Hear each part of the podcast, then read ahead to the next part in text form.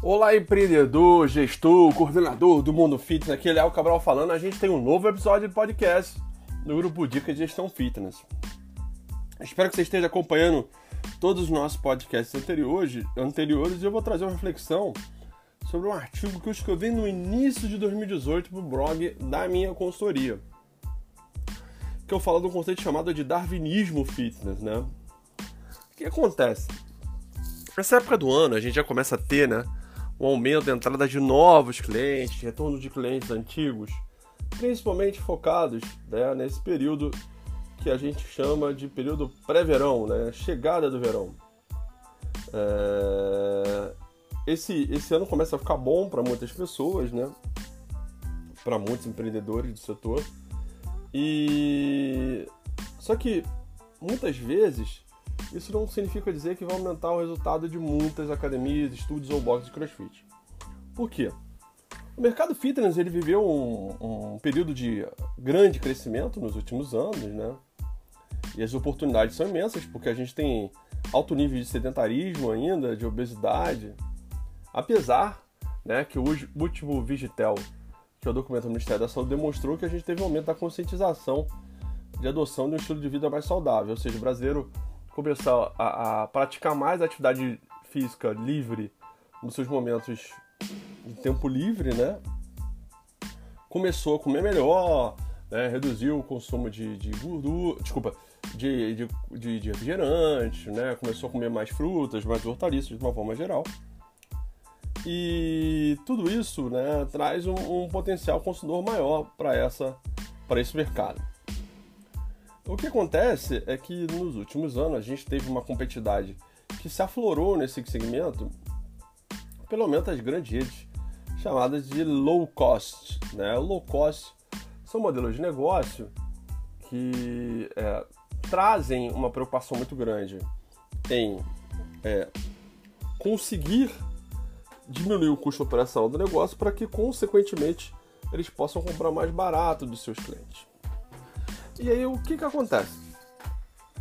Muitos negócios é, é, sofreram com a chegada desse modelo de negócio, né? Porque a referência de, de, entrega de valor mudou para o cliente, né?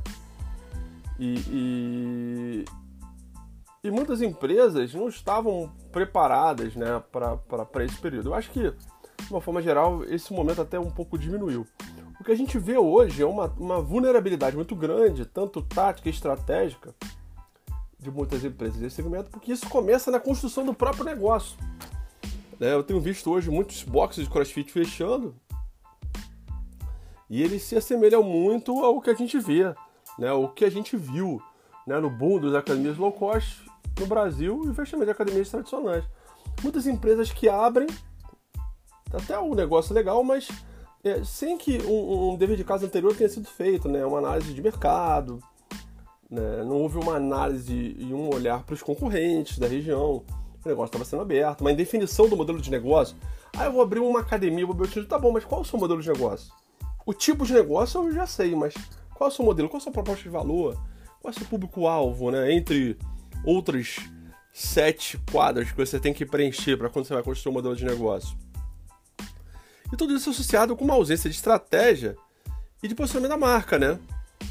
E aí, é, eu acho que o grande, a grande cereja desse bolo, né, que leva a essa catástrofe, né, é a falta de, de, de, análise, né, de viabilidade financeira ao abrir esse negócio. Então, muitas vezes as pessoas abrem, por exemplo, sem capital de giro, não sabem, é, abrem um concurso operacional muito alto, né, e aí abrem dessa forma, sem estabelecer metas, sem ter indicadores para fazer gestão de negócio, né? Se não tem meta, não tem indicador, consequentemente não tem uma estratégia, não tem um planejamento. E aí a gente tem toda essa catástrofe que, que, que se, que a gente se depara. E tudo isso pode acontecer porque a maior parte dos donos de empresa desse segmento, eles não se preparam adequadamente para abrir as suas academias. E aí o que eu falo? Eles ficam basicamente dependentes da sorte ou do azar. Hoje a gente vive um mercado muito diferente, né? A gente vive um mercado, no, é, no mercado que está passando por um ecossistema de transformação, né? E hoje, sem dúvida nenhuma, a inovação é a principal estratégia de diferenciação né, dentro dessa transformação digital que a gente vive hoje. Né? Os nossos, clientes mudaram e eles são os grandes fomentadores, fatores geradores de mudança nesse mercado que a gente vive. Né? eles são muito mais exigentes do que antes, muito mais antenados à questão de, da, da, qualidade de vida, né? E da, da questão da saúde. E aí, é, isso faz com que a gente não possa ficar 5, é, 3. Ah, tô 5, 3 anos fazendo isso, tá dando certo. Cara, não vai dar certo por mais tempo. O comportamento do consumidor tá mudando e tá mudando uma velocidade muito maior do que antes. É. E sem dúvida, ele, ele, isso demanda para todo empreendedor, gestor, coordenador, uma, uma ampliação do olhar mais estratégico, né? diferente do que acontecia no passado. Né?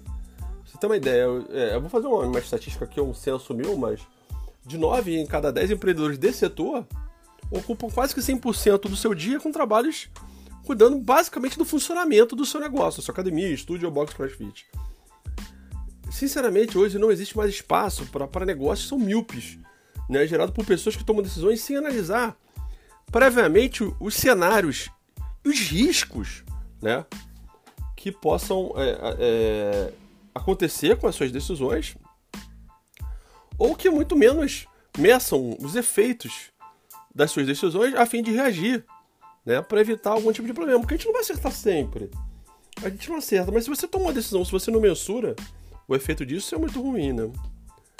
Sinceramente, o que eu posso trazer como dica hoje, nesse episódio de hoje, é que hoje a complexidade de competição no mercado aumentou de forma significativa, de forma significativa e apesar de, a gente viver um, um, uma teórica, né, é, é, é, um teórico fim dessa recessão econômica né, no nosso mercado, a gente vive ainda uma série de incertezas e de mudanças. Algumas cidades, por exemplo, ainda não cresceram, sofrem mais ainda.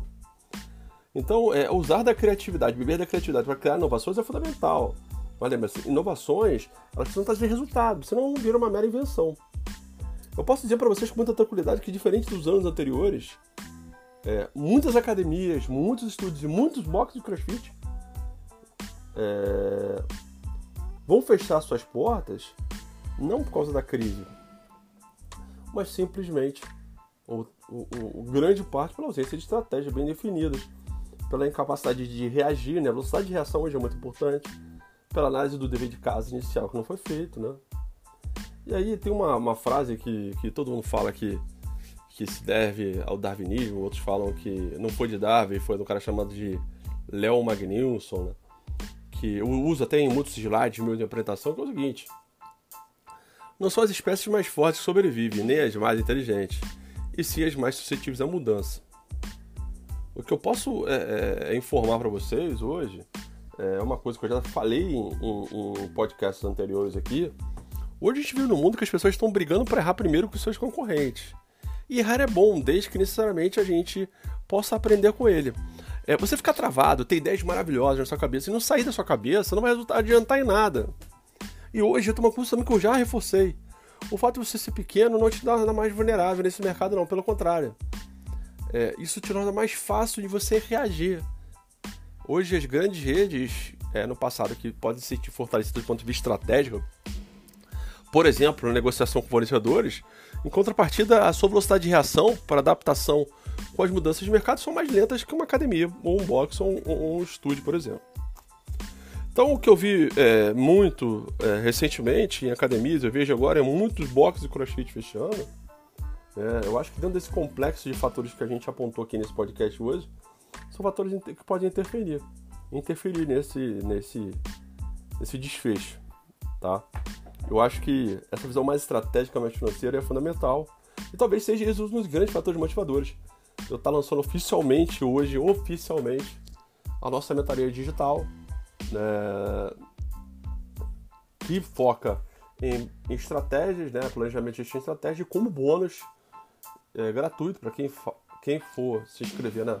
Ninguém vai ter que pagar nada a mais por fazer isso. Eu vou, também vou dar a mentoria na parte de planejamento e gestão financeira alinhada com a estratégia. Porque é isso é que faz as pessoas quebrar, né? As academias é, os gestores, os empreendedores estão muito focados apenas na operação e não fazem isso, não estão preocupados com isso e muitas vezes, quando descobrem que tem um problema, está muito tardio, muito lentamente. Tá?